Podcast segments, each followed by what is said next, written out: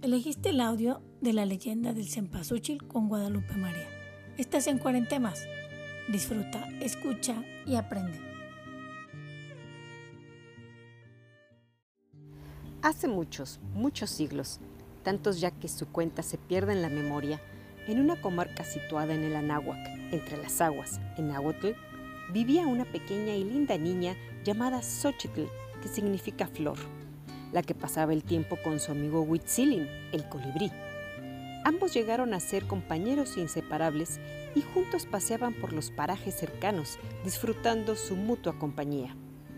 Al paso del tiempo y ya siendo él un apuesto joven y ella una hermosa muchacha, en sus largas caminatas llegaron hasta la falda de una imponente montaña, a la que sin pensarlo mucho comenzaron a escalar.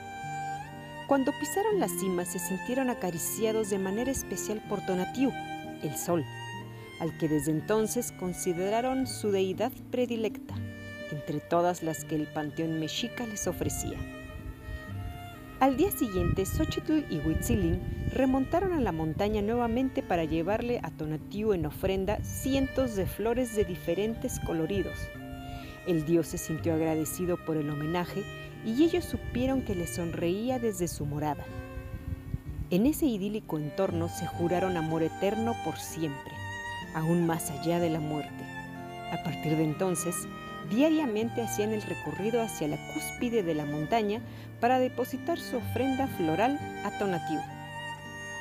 Pero un día, Huitzilin le anunció a su amada que tenía que partir a la guerra a defender la tierra mexica de sus enemigos mortales.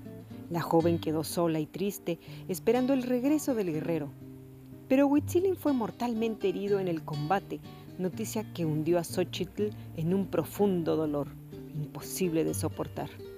Con el corazón destrozado por la enorme pena, caminó una última vez hacia la montaña para implorar a Tonatiuh que la librara del sufrimiento terrenal y la llevara junto a su amor, para no separarse nunca más.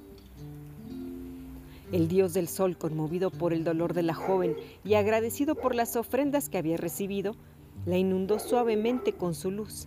En el siguiente instante, Xochitl se transformó en una hermosa flor de color amarillo intenso, como los rayos de Tonatío que había recibido. De repente, desde lo alto de los cielos se vio llegar a un joven colibrí junto a la recién creada flor, a la que tocó dulcemente con su pico, y al momento ella se abrió en veinte pétalos. Así nació Cempasúchitl, traducido del náhuatl como veinte flores. La linda ave era, por supuesto, Huitzilin, que bajó a reunirse para siempre con su amada. Mientras existan en la tierra ardientes flores de cempasúchitl y tornasoles colibríes, gracias a Tonatiuh, los amantes estarán siempre juntos.